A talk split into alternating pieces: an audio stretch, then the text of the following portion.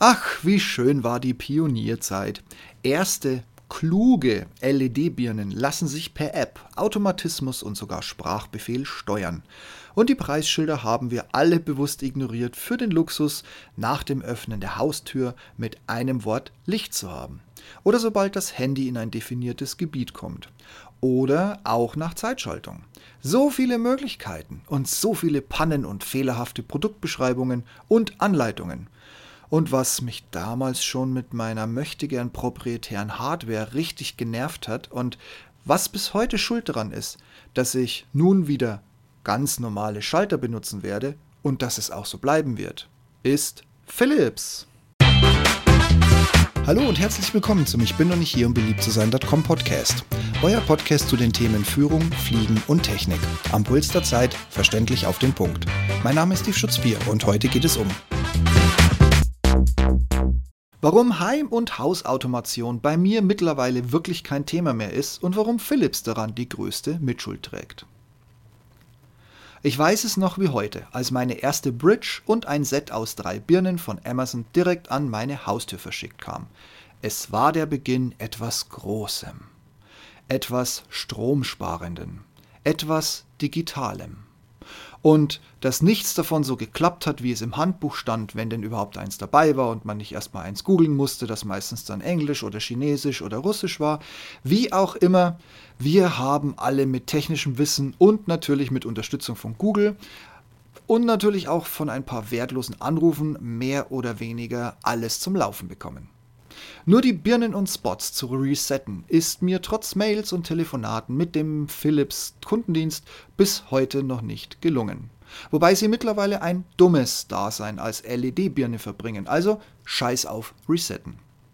Die Bridge von Philips, ein Stückchen Elektroschrott, der selbst im Jahr 2023 keine Möglichkeit kennt, die blauen LEDs auszuschalten. Eine App, die mit jedem Update immer schlimmer wird.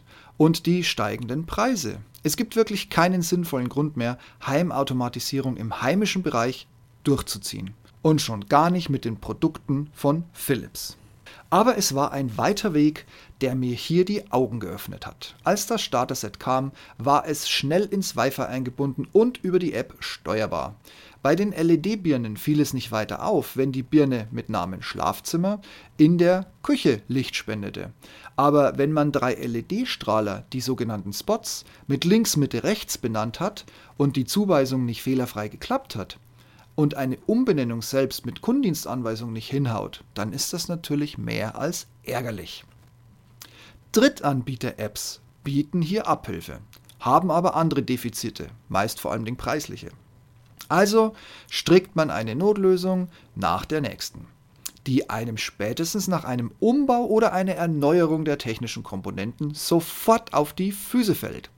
Merke, man kann eine technische Dokumentation noch so detailliert schreiben, wenn man sie mit Blitz-Alzheimer und schnell, schnell braucht, ist sie völlig wertlos und führt definitiv nur in die falsche Richtung. Und jetzt meint mal, jetzt ratet mal, wen ich damit ansprechen möchte.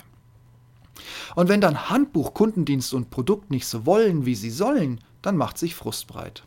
Als ich jung und naiv LED-Spots angegangen bin, war mir nicht klar, dass diese einmal benahmt, um in der App getestet zu werden, ob sie die Lieferung überlegt haben, sich nie wieder resetten lassen. Und nur mit viel Aufwand und einem neuen Namen überhaupt wieder irgendwie anders angesprochen werden können, wenn denn die Neubenamung überhaupt funktioniert. Was natürlich beides dazu führt, dass sie schlimmstenfalls von mir nicht mehr angesprochen werden können, beziehungsweise nicht so angesprochen werden können, wie ich sie brauche. An sich ein nagelneues Gerät, sofort für die E-Tonne. Bei den damaligen Preisen von jeweils 30 Euro pro Spot ein totaler Witz. Auch war die Automatisierung die Hölle auf Erden. Jeder Hersteller mit eigener App, teilweise nur rudimentäre oder schlechte Einbindung bei Amazon und Google, und in den meisten Fällen keins von beidem. So habe ich eine Eigenlösung nach der nächsten gebaut, teilweise sogar über den Raspberry mit Sensoren. Es täuscht aber der Eindruck, wer glaubt, dass alles reibungslos funktioniert hätte. Völlig übermüdet aus den USA zurückgekehrt, habe ich Licht ein und Steckdose an per Sprachbefehl gestartet, den Schlafanzug aus dem Koffer geholt und die Zahnbürste ebenso und es gerade noch so ins Bett geschafft, dass mein Saugroboter durch wenn und was auch immer nachts um halb vier die komplette Bude für eine Stunde gesaugt hat, konnte ich am nächsten Tag auf der Überwachungskamera begutachten, nachdem sich die Nachbarn bei mir beschwert hatten. Im Jahr 2023 habe ich immer noch den Google Assistant und Sprachlautsprecher hier im Dienst und auch von Amazon Alexa. Die ach so cleveren Lampen brennen in Küche und Flur, ohne Verbindung zu einer App oder zur Außenwelt. Sie waren für ein frühzeitiges Recycling einfach zu teuer und das Einzige, was per Sprachbefehl noch gesteuert wird, sind vier Wi-Fi-Steckdosen. Und selbst hier, drei Hersteller, gefühlte fünf unterschiedliche Befehle und eine Trefferquote von unter 30% per Sprachbefehl. Meist nutze ich also zwei Apps, um im zweiten Anlauf dann anzuschalten, was der Sprache nicht gelang oder schlichtweg fehlerhaft geschaltet wurde stellt sich mir die Frage, möchte ich diese Pionierzeit missen? Nein. Mit den heutigen Preisen erst einzusteigen und auf die immer noch gleichen Probleme zu stoßen, das wäre mir zu blöd, aber es würde passieren. Und mir dann vom findigen Hersteller noch Heimzentralen andrehen zu lassen, um alles miteinander maximal möglichst inkompatibel zu bekommen und auch dafür wieder laue Ausreden mir anhören müssen und einen Haufen Geld aus dem Fenster schmeißen. Leute, nein, Danke. Daher mein herzlichstes, mein tiefstes und mein innerstes, was sehr selten passiert. Danke an Philips, dass du mir bereits in der Pionierzeit und kurz danach mir diese ganze Scheiße von Heimautomatisierung so madig gemacht, so schwierig gemacht, so unmöglich und so scheiße serviert hast, dass ich mir nun zwangsweise heute unfassbar viel Geld sparen kann.